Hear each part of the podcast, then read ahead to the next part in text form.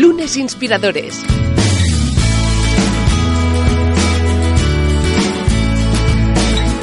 Con David Tomás y Edu Pascual.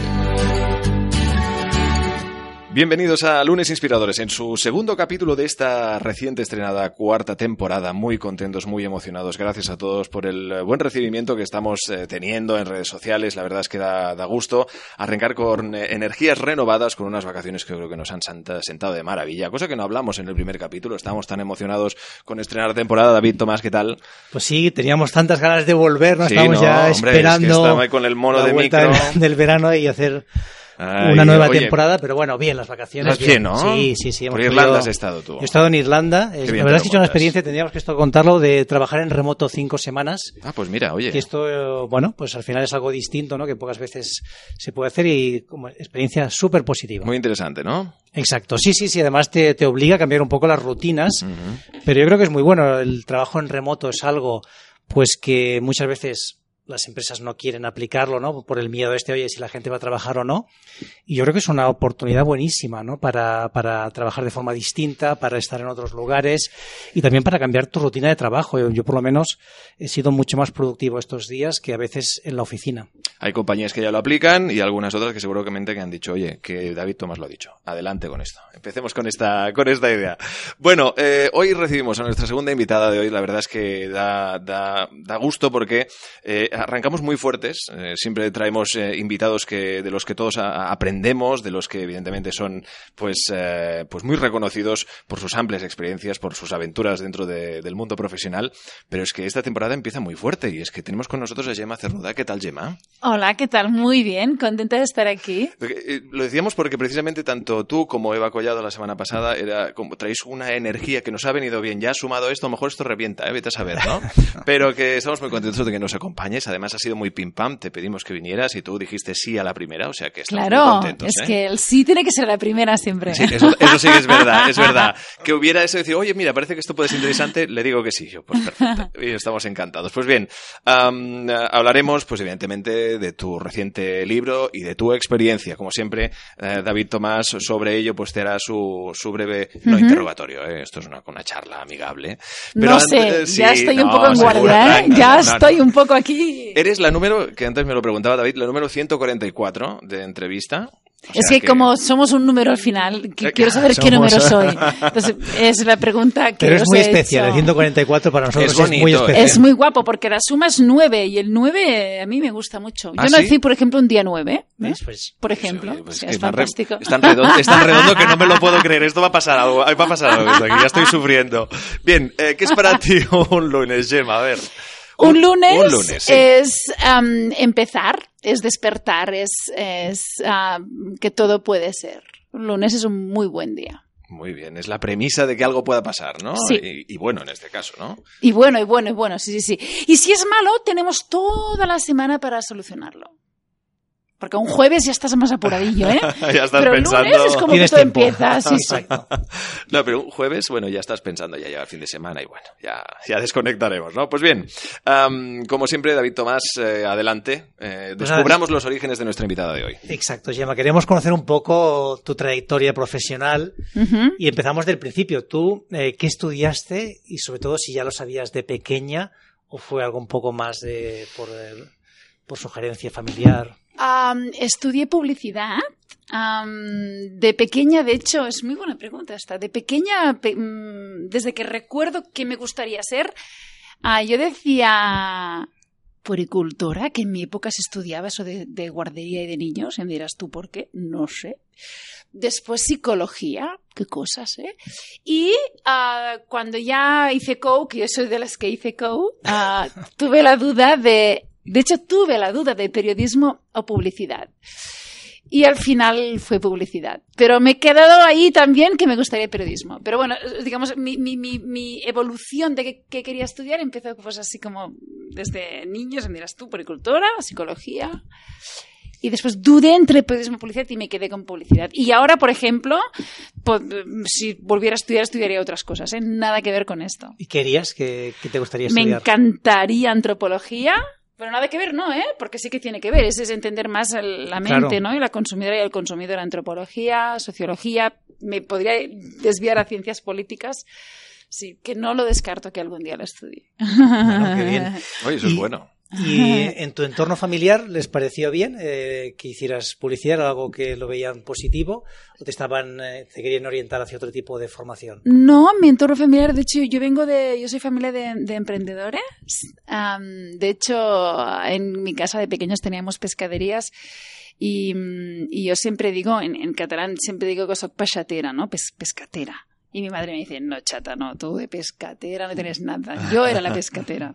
Lo digo como algo que, que da rollo, ¿no? Y ella me saca todo el glamour, que para mí lo tiene. Entonces, en casa teníamos em, pescaderías, éramos emprendedores. De hecho, la empresa después evolucionó a una empresa bastante conocida que es Congelats La Sirena. Am, eh, o sea que yo he nacido en un entorno donde, donde se empezó trabajando muy duro, emprendiendo con una idea muy innovadora, que podía haber salido mal o bien. Yo crecí en este entorno, digamos, ¿no? En, la en una casa donde nunca había domingos, siempre eran todos lunes, ¿eh? buena pregunta, y donde, donde en la mesa del comedor se hablaba de empresas, se hablaba de vida, se hablaba de todo, ¿no? La, la- la figura de la emprendedora y el emprendedor es lo que yo mamé de pequeña. Entonces, que yo sea publicidad, de hecho, no les pareció ni bien ni mal, seguramente les pareció bien. ¿Y ellos esperaban que siguieras en el, en el negocio familiar o...? Ah, yo trabajé en la empresa familiar, de hecho, allí me equivoqué y aprendí, ¿no? Digo me equivoqué porque es donde los primeros trabajos es donde más puedes jugar con equivocarte y aprender. Y, y te- y te- y tengo la suerte que, que ayudé a crear la marca, ¿no? Esto es una pasada, ¿no? Eh, Como Claro. experiencia y como historia. Ah, bueno, después la empresa tiene, que no es el tema de hoy, tiene, ah, de hecho ya no es nuestra ni nada, eh, se vendió, y, bueno, hay toda una historia que da para otro podcast si queréis, pero, pero sí que cuando, cuando decidí estudiar publicidad les, o sea, les pareció perfecto, no, no, no fue seguramente les gustó, les gustó, porque tenía sentido que después pudiera encajarlo con la empresa. O sea, ya la- un poco la idea es decir, bueno, después te- me puedo incorporar al negocio familiar. Sí, mm, yo no lo vi así, pero, mm, pero evidentemente tenía mucho sentido y fue así al final. Me pidi- de hecho, me pidieron ellos, Gemma, ¿por qué no, por qué no vienes aquí y nos ayudas? Que está, estaba todo empezando en, el concepto marca. Y incluso en ese momento, departamento de comunicación, hablo de hace, de, cuan- de hace, pues mira, 20, ¿cuántos años? 25 años. Cuando yo terminé en la carrera, hace 25 años hablar de departamento de comunicación era innovador, ¿no? Como concepto también. Entonces, yo tuve la suerte de, de crearlo, de hecho, ¿no? De crearlo y, y, y crear marca, ¿no? Ah, libro de imagen corporativa, aplicar todo, ¿no? Lo, lo, lo típico de manual, vamos, eso, ¿no? Sí. Cuando, cuando lo estabais creando, ¿ya pensabais en una empresa pues que tendría una mucha presencia? Ahora más bien un proyecto, bueno, esto va a ser algo pequeñito. ¿Cómo lo hicisteis? Ah, esto te lo explicaría mejor que no que hace ya muchos años que murió mi padre, te lo explicaría él, pero yo como lo he mamado te puedo explicar lo que yo viví y lo que creo que te diría él. Am, no, no, no, se empezó, cuando se empezó fue ah, a partir de la observación, que creo que es así como se hacen las grandes ideas, ¿no? Si observas el comportamiento de la consumidora y el consumidor, fue así, a partir de la observación se dieron cuenta que... mm, que teníamos pescaderías de pescado fresco, ¿no? Era como el laboratorio. Entonces, y, y ellos tenían, mis padres tenían en la pescadería un, un arcón de pescado, con- de, de alimentos congelados. Ensaladilla rusa en ese momento, lo que era calamara romana, lo típico de hace, pues, uff, Que ellos compraban, ¿no? 35 años, hablamos de hace 35 años, ¿eh? La siguiente es del, del 83, claro, claro, es que esto sí, esto es prehistórico. Entonces, em, ellos con la observación veían que la ama de casa, cuando entraba a la pescadería, sí, sí, compraba pescadería, pero todas pasaban por el arcón y miraban, tu, tu, tu, tu, y algo caía, ¿no? Yo qué sé, guisantes, no sé, algo. Y a- al ver esto dijeron, oye, sin cerrar la pescadería. ¿Y si abrimos una solo de congelados a ver qué pasa? Y fue exactamente así. Que bueno, pues oye, era muy innovador, no, no había No, ninguna... fue, muy, fue muy transgresor en ese momento. No, no, no, fueron pioneros y por fue... eso. Y mm, fue, fueron pioneros y, y es una historia bonita de explicar. Pero, pero mm, cuando empezaron, ah, digamos que el universo no estaba muy conectado porque a menos de un año de la apertura de la primera tienda, bueno, de la primera y, no- y- única, o sea, no pensaban mucho más, ah, se incendió mal. O sea que lo fácil hubiera sido, mira, esto es una mala idea, no ha salido bien, seguimos con la pescadería. No, no, no. Y se remontó, después se volvió a abrir, con lo que facturaba esa tienda se abrió una segunda tienda, así, ¿eh? Pum, pum, pum, pum, pum, pum. Hablamos, bueno, seguimos un poco con esto, luego cambiamos, ¿eh? Pero Hombre, hay que tapar un libro eso, ¿eh? eh, Da para- Una sí, sí, inversión no. tras inversión Es y una- abrir una cadena, ¿no? Claro. Es una, sí, sí, Ah, no, es un y- buen ejemplo. Y, es, es, un- es una pasada de ejemplo, sí, sí que lo es. sí, hubo un sí. momento que hubo muchas tiendas de congelados, pero yo recuerdo que no tenían marca, ¿no? Es decir, que era una tienda Claro. de barrio que era de congelados, ¿no? Que seguramente hoy se montaría en modelo franquicia y tal, pero no, no, no había una marca, ¿no? Y vosotros creasteis la primera marca. Mira, David, yo creo que lo que supieron hacer súper bien, súper bien, más allá de la marca, que, aquí es donde yo pude colaborar un poco más, pero es que em, la idea original de las dos familias fundadoras era sobre todo calidad de producto. Esto era básico, ¿no? Entonces, la- y hacer las cosas bien hechas, ¿no? O sea, lo- las personas que estaban en el punto de venta eran, eran ellos, los fundadores, ¿no? No, no, no era alguien de más a más que subcontratas, no.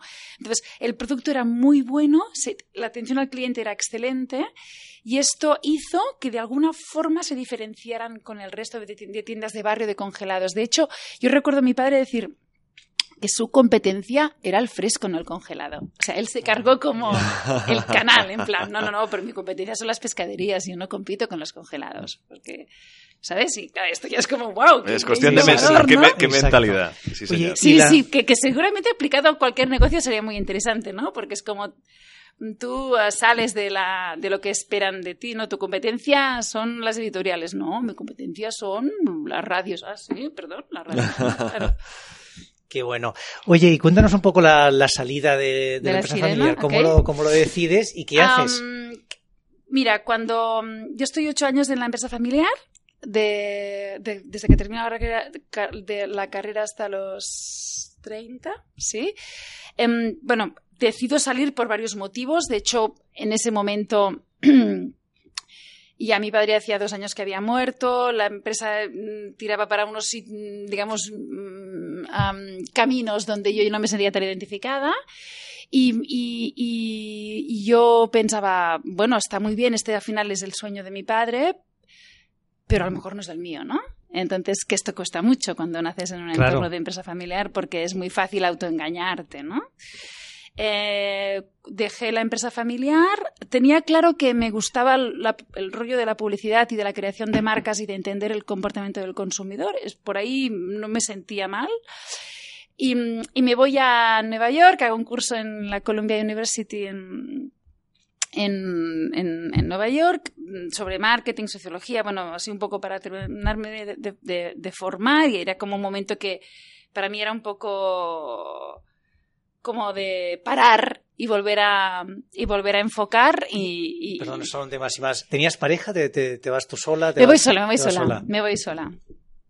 En ese momento estaba empezando, ah, pero mira, se le, se encontró el plato así y mira, ya me fui.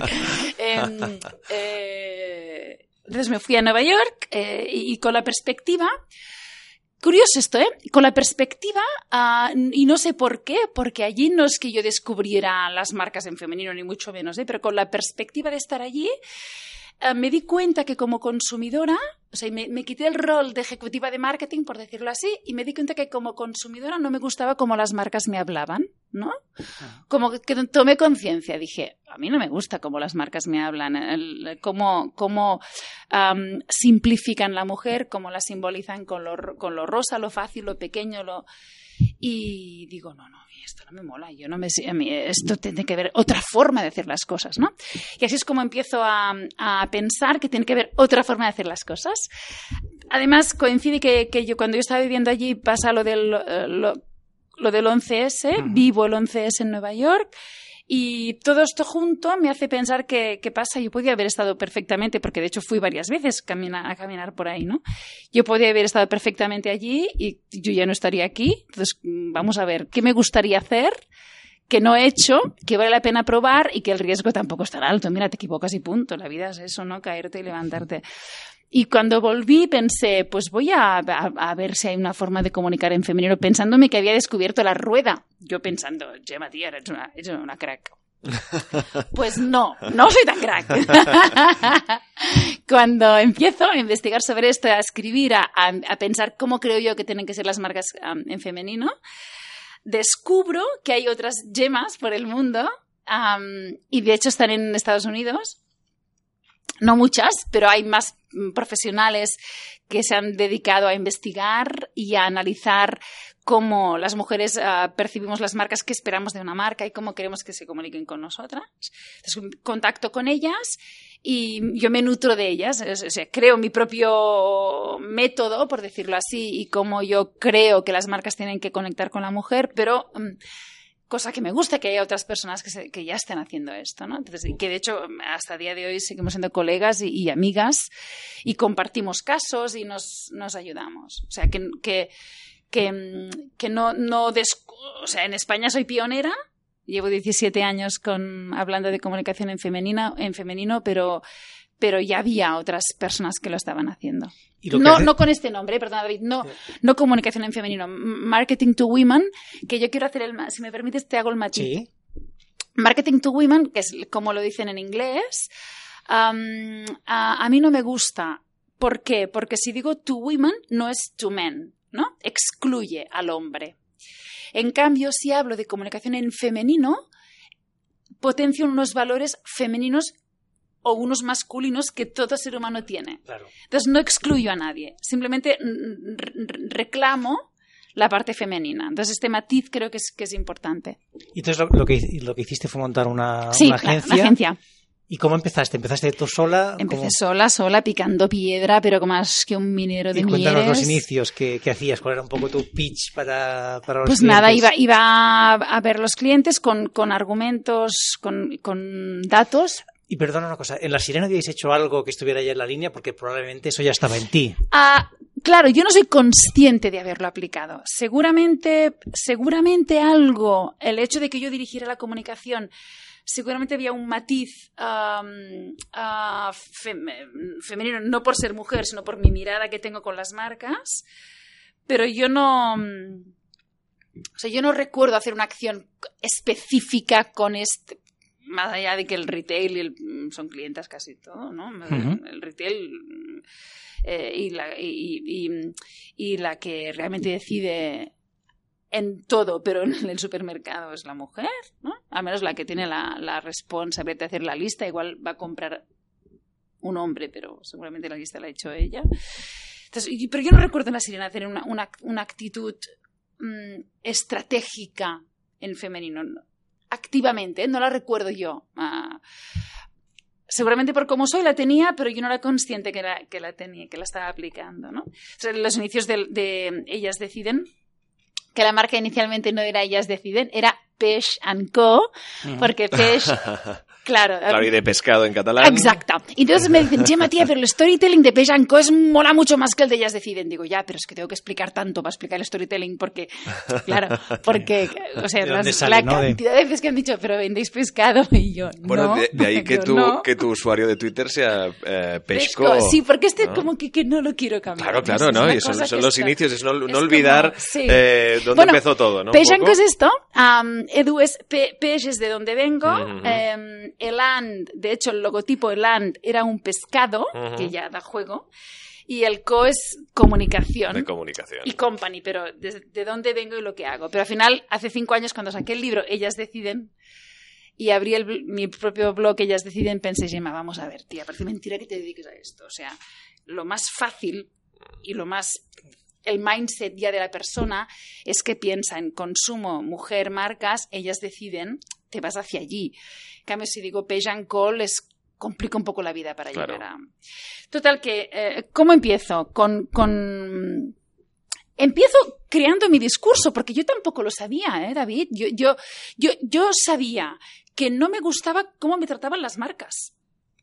Intuía cuando lo hablaba con otras mujeres de, de todas las franjas horarias, hay horarias de edad, horarias, me decían, no, no, no, es verdad, ¿no? Repetías mm, a- a situaciones que te sentías incómoda y todos decían, es verdad, este tópico porque se sigue repitiendo, este estereotipo porque lo siguen usando, ¿no? Entonces yo empecé a crear em, lo que después ha sido el decálogo de la comunicación en femenino, ta, ta, ta, empecé a crear mi propio documento, porque mi propio ah, mensaje, porque no, yo no, yo sabía que no me gustaba, pero no sabía cómo era la forma correcta. ¿no? Entonces, llevé a las empresas. Ahora ya no, no es así, ¿eh? pero al principio me sentaba mm, 90% eran hombres en las reuniones y tenía que ir con números, con datos, porque si no, no me escuchaban. No tenía que hablar del 80% de, tenía que hablar de datos. Y recuerdo al principio am, ah, que yo empezaba mi discurso y entonces, nada, cinco minutos y me decía el CEO de la empresa o alguien que mandó, me decía, ah, entonces tú eres feminista, ¿verdad? Y digo, hostia, claro, hoy el significado es otro, que es, no sé si lo vamos a hablar después, de feminismo es otro. Hablo de hace 17 Claro, años, ¿eh? claro. Es otro. Pero en ese momento yo no sabía ni si lo era. Es como, ¿y por qué este tío me dice hasta ahora? No, en plan, no pilla nada de lo que le estoy diciendo. Entonces tú eres feminista, ¿no? Digo, ya está, Gemma. ¿Qué tiene que ver esto estás ahora, enfocando no? el tema fatal, que pensaba Claro. la tía fatal. Entonces seguíamos hablando y tal, y cuando yo hablaba del poder, poder de compra, eso me ponía muy nerviosa. Hoy me hubiera levantado, me hubiera ido de la reunión, pero hace 17 años no estaba tan, tan Y con razón. powerful. Me decían, ah, claro, el 80% es mi mujer me pilla la visa y se lo gasta todo. yo, la mía. madre de Dios, Madre claro. Sí, sí. No, pero esto, Claro, claro. yo no sé si en alguna reunión de hoy todavía debe pasar. O Seguro lo que en algún momento te Es piensan, más que posible. o lo piensan. Pero yo me he tragado todo esto, ¿eh? Em, al final entendían cuando les dabas ejemplos, claro, yo usaba ejemplos de Estados Unidos, que es donde mis colegas ya estaban trabajando en esto, y decían, ah, pues igual es verdad. Entonces, ¿qué me ha pasado hasta llegar a ahora que está más consolidado? Que, mm, que muchas veces te pedían el, el estudio. Ah, bueno, haznos un estudio de cómo tendría que ser, ¿no? Como un trabajo más de, de insights, de consultoría, pero no, no llegar a aplicarlo. ¿Ah? Entonces, o sea, lo haces, lo tienen allí y no sé si lo utilizan o no. Que Algo lo- queda, ¿no? algo queda. Como mínimo- Seguro, seguro Sí, que algo sí. queda. Entonces, los inicios y y no tan inicios, ¿eh? hasta, de hecho, hasta hoy, gran parte del, del negocio es divulgar, ¿eh? es explicar qué, qué es comunicar en femenino, por qué es relevante, por qué es pertinente. Todavía hoy, ¿eh? ¿Y hay alguna marca que consideres que lo esté haciendo bien, que la tengas como referente o que haya trabajado contigo y digas, soy una marca que ha hecho una transformación muy buena o quizá alguna marca americana que... Sí, sí. Am, vamos a ver, hay marcas que tienen ganas de hacerlo bien y en ese camino a lo mejor no contratan el equipo más adecuado y les sale mal, pero yo esto no lo quiero criticar porque si ya lo quieres hacer bien ya es un buen inicio. Sí, seguro No, que... porque lo fácil es criticar y a veces... O sea, hay errores muy garrafales que es como simplemente porque es para chicas lo voy a poner de color rosa sin hacer nada más.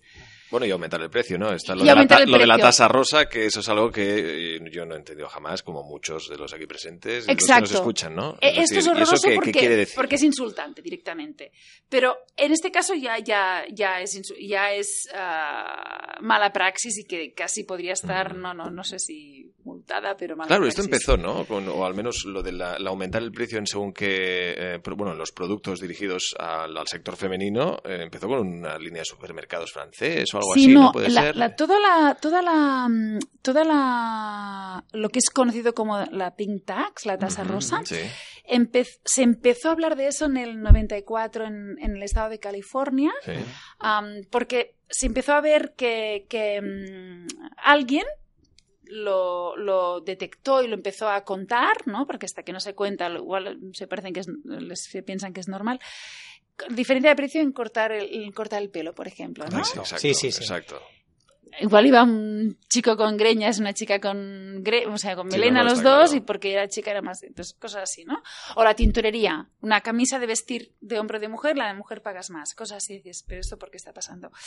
De aquí, bueno, esto pasó en el 95 cuando yo empecé a investigar queso de la tasa rosa, me fui al 95, pero en California, pero eh, donde, donde mm, lo que a mí me causa la alarma y lo empiezo a investigar un poco más y donde sale el TED Talk que doy justamente sobre el Pink Tax es en el 2014 las, ah, las cadenas de supermercados francesas mm, Pri, Mon, Montprix, bueno... Sí, sí, sí, sí. Sí, sí es PRI, pero sí que es verdad que... Creo Grand que es Prix, ¿no? ¿no? Sí, se Prix. escribe Grand Prix, Prix. exacto, sí, Grand Prix. Hacen toda una campaña de la vuelta al cole, muy bestia, donde, donde mm, de una forma descarada los, los- las mochilas de las niñas o, las cosas de las niñas o de los niños eran rosas y, ma- y- más caras, pero algo de un 30 o un 40% más Ah, caro, ahí, exacto. sin, sin ninguna diferencia ah, aparente. Que es donde Macron... ¿no? Y Macron, que en ese momento era Claro. el ministro de Economía, Sí. ahora es el primer es el ah, presidente, eh, mi primer ministro, pero era el, el de Economía dijo, pero ¿qué está pasando aquí? O sea, fue hay una ONG que se llama Georgette que, que, mm, que, que descubre esto. Esta ONG la lía en, en redes sociales y medios de comunicación. Macron dice, no me gusta que esto esté pasando en mi país. Entonces esto lo empiezan a regular y ahí sale la prensa y, en Francia. Y ahí es como yo seguramente, no sé, en redes socia- sociales lo veo y pienso, ¿qué está pasando? Y lo empiezo a rascar, rascar, rascar y aquí estaba pasando exactamente igual. Lo que pasa que no está mm, regulado o nadie lo había dicho de una forma evidente y clara y, y- y- y con una alarma social, ¿no? Entonces, e- este es un tema. Pero lo que me preguntabas, David, de qué marca lo hace bien. En España hay marcas que lo están empezando a, como mínimo, se están empezando a preocupar y a lo mejor comunicativamente pueden caer en tópicos, si ahora me viene a la cabeza Campofrío, por ejemplo, pueden caer en tópicos, pero te están provocando una reflexión. Y como mínimo ponen encima de la mesa temas que, que, a lo mejor a través del humor, pero ya no son temas que no se hablan, se hablan, ¿no? Entonces Campofrío creo que tiene buena intención, que lo podría hacer mejor, sí, pero tiene buena intención. Y a mí las, las campañas que más me mueven son las de mm, las de ah, Like a Girl, por ejemplo, ¿no? Like a Girl sí. de, mm, de Always, que es una marca de, de higiene íntima americana. Las campañas de Nike también están, están potenciando mucho el, el empoderar la mujer en todos los deportes y en, y en eh, y, además utilizan mujeres, no solo atletas profesionales, sino mujeres normales, mujeres que salen a correr y que... Entonces, a- hay las, las empresas, bueno, DAF es como el paradigma, Dove, la, la- Sí. esta marca fue la que realmente Empezó... empezó hace ya 13, 14 años. ¿eh? Sí, sí.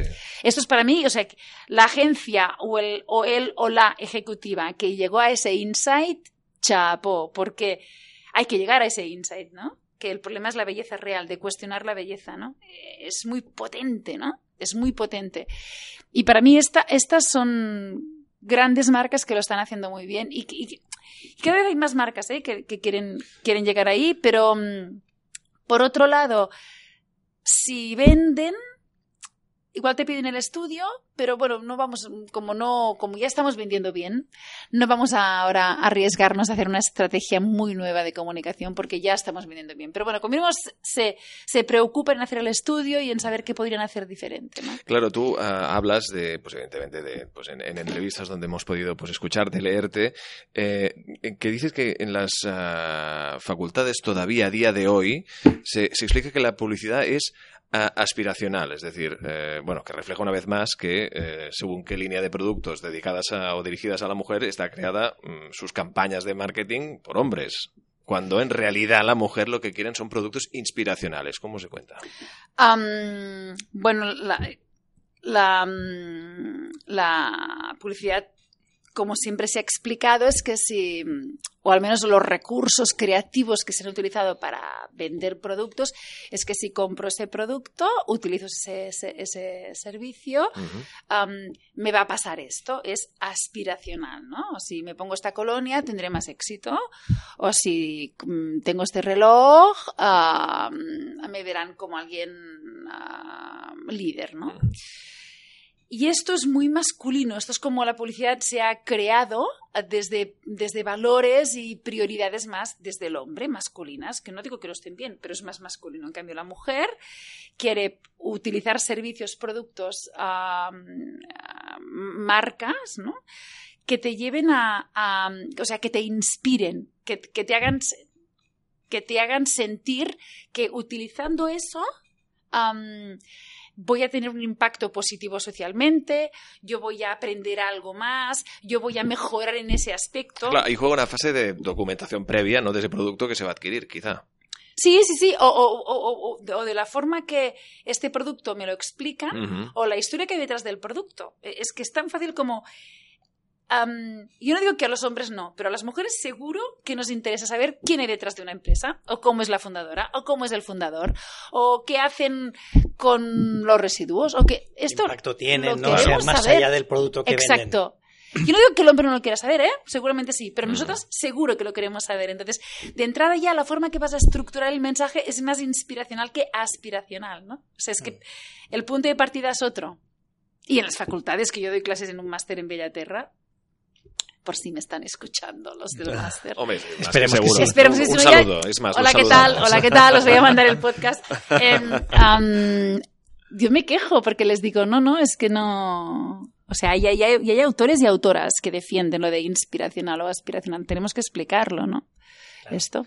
Oye, hablamos entonces de feminismo y de atrapados en el feminismo. ¿Nos cuentas un poco cuál es tu visión o esta evolución del feminismo y hacia dónde crees que debe ir, ¿no? Como, cómo debería estructurarse, ¿no? Porque además es un tema muy sensible, ¿no? Yo a veces me sorprendo en redes sociales, ¿no? Que hay determinados hombres que se lanzan a la yugular como si fuera un tema personal y, bueno, mm, da mucho, da mucho de sí el tema. Es que da mucho de sí entre hombres y mujeres, ¿eh, David? Porque mm, además te lo, ahora te lo llevo a un tema, a un tema cotidiano que me pasó esta mañana, ¿no? Esta mañana fui a nadar muy pronto a la piscina y salgo y, y, una de las señoras que, que, coincido muchas veces con ella me dice, ay Gemma, te leí el otro día en la contra, qué, qué bien, que me gustó mucho, ¿eh? ay, qué bien, Carmen. Dice, y, mira, y es que como tú explicas lo del feminismo, es que me siento muy identificada, porque siendo señora ella, ¿eh? una mujer, dice, porque yo, es que ya últimamente se están poniendo tan radicales todas que yo no me identifico, pero como lo decías tú, y pensé, a ver cómo, exactamente lo interpretó ella, más que nada, ¿no? Pues no te digo esto porque, porque sí que... Um, con toda la admiración y el respeto a todas las señoras que, que sobre todo en los últimos 50, 60 años realmente han revolucionado y han, y han hecho que estemos hoy donde estamos. y con lo que se ha machacado la palabra feminismo y la sociedad en la que vivimos. Exacto, pero hoy lo que yo defiendo en el libro Atrapados en el feminismo, lo, que, lo que yo propongo es que, es que mm, el feminismo hoy, hoy por hoy ya está aquí, ya no tiene una marcha atrás, es un momento histórico brutal que estamos viviendo y que tenemos la suerte de formar parte de él, que el feminismo no es exclusivo de la mujer, que es de hombres y mujeres, y de hecho solo tiene sentido si somos equipo en eso. Es que solo tiene sentido. Sí, sí, sí, por supuesto. Porque, porque no es un tema de ellas, es un tema de todos. O sea, además, el, el, machismo ha oprimido, ¿no? Ha impuesto, ha oprimido, ha menospreciado, ¿no? Ha dominado. Y el feminismo busca igualdad, mm, libertad, ¿no? Eh, o sea, no, es como positivo. Sí, sí, sí. Es positivo. Claro. Em, y no puede ser nunca el contrario del feminismo, el, contrario del machismo, el feminismo. Entonces, yo, yo en el libro hablo de un feminismo inclusivo, con lo cual es de hombres y mujeres, y transversal. Y en este sentido transversal sin, sin, sobre todo con muchísimo respeto a todas las que realmente nos han llevado aquí, que hago un poco de resumen de, las um, cuatro, olas del feminismo, ¿no? Eh, y, pero con muchísimo respeto con las que nos han llevado hasta aquí. Transversal significa que todas las mujeres y hombres, en este caso hablo de mujeres, se pueden identificar con el feminismo. Una adolescente anarquista o no sé, mm, de, de clase media baja, estoy ahora ya poniendo un, extremo, a una señora de clase alta de 75 años y que de golpe ha descubierto que como se explica el feminismo hoy o lo que está provocando el feminismo hoy, se siente con la valentía, porque hay que en la piel de cada uno, de decir, ah, pues sabes, yo también lo soy, ¿no? Y a lo mejor su comportamiento o su discurso no tiene nada feminista, pero es igual. Pero para ella ya es una pasada lo que está haciendo y lo que está diciendo. ¿no? Entonces, por eso hablo del transversal, que, que, que, que no, no podemos el, el, feminismo no puede ser exclusivo de las, de las más radicales. No. O de izquierdas. No. O no tiene que ir vinculado solo a economía, ¿no? Porque a veces. eh, Claro. No, es que la economía. eh, no puedes vincular economía y feminismo. ¿Por qué no? ¿No? Entonces. Yo defiendo este, esta transversalidad y la inclusión del feminismo. Claro. Yo creo que también hay un tema importante que tú lo, lo consigues hacer en el libro, ¿no? Pero que además llevas años haciendo y es justamente la parte de, de educación, porque al final el, el, o sea, la inercia que tenemos social es muy, es muy grande. A mí hay un tema que me preocupa ¿Sí? y hace poco me pasaba con un amigo, ¿no? Que hizo un comentario que no, no lo voy a compartir, pero que que veis que, que, que estaba, estaba fuera de lugar, ¿no? Pero no lo hacía con mala fe. Es decir, él estaba haciendo un comentario porque hace 15 años era un comentario que es, Normal, podía, claro. podía estar aceptado y que él, bueno, pues oye, no se ha parado un momento a pensar y decir, oye, esto tiene sentido que sigamos diciéndolo o haciéndolo. Exacto. Entonces, creo que es responsabilidad de todos de, oye, es, mm, decir, decir, oye, esto ahora quizá ya no toca, ¿no? O sea, a lo mejor hace unos De años todos. lo podíamos todos aceptar, pero a día de hoy un comentario así no, no toca, ¿no? Claro, y ahí el papel lo juegan todos, ¿no? La- Pero a es- nivel educacional, sobre todo.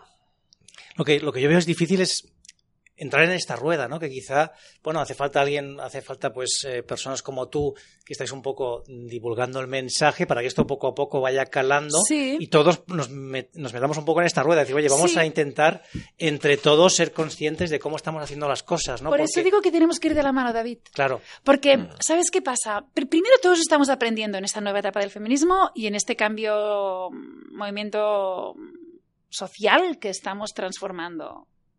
Es, un momento histórico brutal que tenemos la suerte de estarlo protagonizando. Tenemos que ir, estamos aprendiendo, o sea que, no, que nos podemos equivocar, no pasa nada, y que tenemos de la- ir de la mano. ¿Por qué? Porque vosotros, los hombres, mm, David y Edu, por ejemplo, los que tengo ahora aquí, vosotros en vuestro entorno más de solo chicos, tenéis chistes, llegan comentarios, a, situaciones que hasta lo que decías tú, ¿no? Hasta hace bien poco se reían de esos comentarios o se compartían o yo qué sé, pues ah, n- ni te molestaban. Yo creo que al menos estamos consiguiendo que molesten. Y de conseguir que molesten a, de una forma am, asertiva, no reírte. Incluso hacer un poco sentir mal al que está provocando el comentario, bueno, nos hace más libres, ¿no? También, creo. claro. No, no, desde No, pero es una inercia, ¿no? Yo estoy pensando en, en situaciones. Yo hace ah, unos meses estaba en, un, en una comida de y todo eran hombres, ¿no? De, de, en este caso directivos y empresarios. Y esto no había un comentario también que fuera de lugar, que tú yo claramente lo vi, que dije, ostras, es que esto no, no, no está fuera de lugar, pero había gente que respondía de forma positiva. Claro.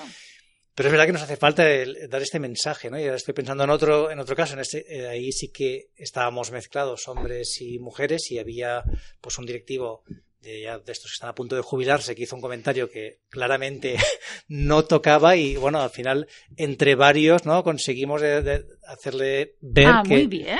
sí, además había mujeres que, oye, muy bien. fueron un poco la punta de lanza, ¿no? Pero el resto nos sumamos, decir, oye, yo creo que esto no, no toca ahora, ¿no? O sea que, Bueno, bueno, pues, pero, eh, pero es difícil, o sea, yo creo Claro, que de no eso es, es de lo que se trata. o sea, es, es complicado, lo, que- además lo que tú dices, ¿no? Sobre todo en un entorno solo masculino, que haya Sí, alguien que, es oye, difícil. esto no toca, ¿no? Porque Sí. si todo el mundo, o sea, ahí la inercia es tan grande que hay que hacer un, es- un sobreesfuerzo para cambiarlo. Mira, David, yo hay una cosa que esto cuando empecé con la, con la empresa, que era alguien, algo que, que, que, eh, muy hábilmente utilizaba, es cuando estos hombres tienen hijas, lo ven distinto.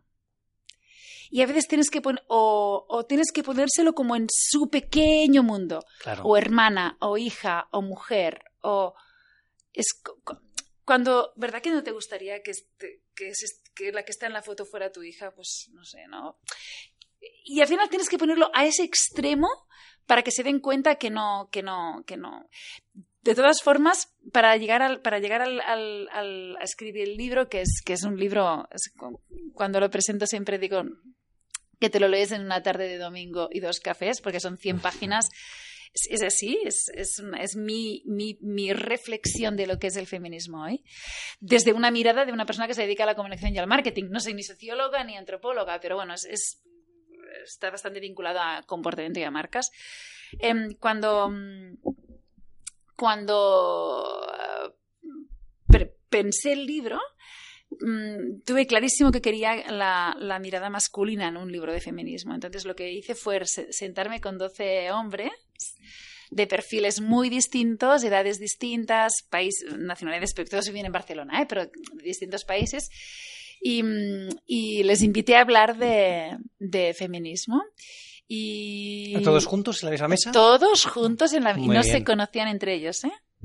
A todos juntos en la misma mesa. Esto Y- tendrías que haberlo grabado porque es, Sí, ser ahí- parte del libro, ¿eh? Eh, tengo, claro, tomé un mogollón de notas, pero justamente para que se sintieran cómodos no grabé nada. ¿sabes? Porque también era como, Claro. y hay un dato que, que- que- hay un dato que, mm, que quiero compartir con vosotros ahora es que mm, cuando ya hemos fue una paella que les dije, es una paella para pensar. Viernes, paella, con el vinito blanco, fresquito, así se relajaban y al final Claro. ya esta, esto ya fue más al final de la comida. Que me dijeron, me lo dijo uno, que fue como el más valiente, pero todos dijeron que sí. Dijeron, mira, es, es verdad, salimos desde un punto de partida mm, aventajado. O sea, imagínate la salida de una carrera, de una maratón, pues nosotros los hombres salimos de un poquito más adelante. Es verdad. ¿Qué pasa? Que somos conscientes que esto no, no es justo, no está bien, pero dejar el sitio... mm, Claro. Pero además es que no solo es la salida, es que luego después, eh, mientras camino. corres, también tienes ventaja. claro. Todo el, todo Claro, el claro. camino. Todo el trayecto, todo el trayecto. Y, y, y, y- y claro, ¿ves? Por ejemplo, esto cuando lo comparto con amigas mías más radicales, pero esto te, ¿y qué, y qué- qué? ¿Y te parece bien que admitan esto? Si es verdad, digo, no, es verdad, pero que lo admitan ya es un punto de Claro, partida. No, desde luego. No, es que ya voy a mínimos y yo voy a mínimos, ¿no? Digo, Sí, sí, sí. que lo admitan y que me lo admitan, es, es que es verdad, es que es verdad, nos han dado el, el- el sillón de la reina. Bueno, pues vamos a levantarnos del sillón de la reina y vamos a ver o quién se lo merece o que todos somos iguales, ¿no? Pero sí que es verdad, em, o sea, el hombre sale desde un, pu- desde un con ventaja. Mm, Hay que ser Sí, muy sí, humilde sí. para decir, no, ven tú a mi lado o me voy yo 10 metros atrás, ¿no? El feminismo busca la igualdad y la libertad nace de la necesidad de acabar con privilegios adquiridos. Este es uno de los fragmentos que podéis encontrar en Atrapados en el Feminismo, el libro de nuestra invitada de hoy, de Gemma Cernuda, que hoy hemos tenido pues, el placer de, de aprender, de conocer de su trayectoria, de aprender evidentemente sobre el feminismo y del que evidentemente pues sacamos las siguientes conclusiones, David. Pues nada, yo me quedo con la idea que nos compa- compartía Gemma de que el feminismo es inclusivo, ¿no? que tiene que contar con toda la, cualquier clase social y con ambos sexos. Y, y nada, decir esto, ¿no? Que Edu, yo creo que te sumas conmigo, que Hombre, los dos nos luego. declaramos feministas desde luego. desde el punto de vista como comparte Gemma, ¿no? Ahí nos sumamos todos y con muchas ganas de, de cambiar, ¿no? Y de mejorar, porque es verdad, como bien dices, salimos con ventaja y esto hay que solucionarlo tarde o temprano. Está Qué bien. claro, está claro. Gemma, muchísimas gracias. Te deseamos toda la suerte del mundo y está claro que te vamos a volver a invitar en una segunda fase, porque esto siempre se queda corto. Aunque no hemos, nos hemos pasado el tiempo, pero es que, oye, esto ha dado mucho de sí. Déjame decir una cosa más Sí. vinculada al 9. Lo siento si Ah, oye, no, fantástico. con el 9. Recordemos, entrevista número Soy la 144. 144, 1 más 4 más 4 es 9 y la palabra feminismo tiene 9 letras. O sea, imagínate. Bueno, Exacto. ¡Qué cosa! apaga y vámonos. Apaga y vámonos a Acabamos- tomar algo ahora. Exacto, acabamos aquí, pero sí que tenemos que recordar que la gente se suscriba. Sí, ¿no? Acordaros, por favor, que Eso, eso está muy bien. cada vez sois más y lo que es importante, tomando un café, hablando de feminismo, de lo que queráis, Sí, sí, sí, sí. pues recomendar lunes inspiradores. Exactamente, que genere debate, que nos haga a todos pensar, que yo creo que es interesante, y escuchar, evidentemente, todas las historias extraordinarias de los invitados, invitadas extraordinarios, extraordinarias que nos acompañan, y que sin duda un placer que estén aquí con nosotros cada lunes. Inscribiros, comentarnos, hacernos felices, un abrazo por la calle si hace falta. Esto es Lunes Inspiradores, gracias a todos. Gracias. Suscríbete a nuestro canal de YouTube, a nuestra cuenta de iVoox y síguenos en Twitter, arroba lunesinspirador.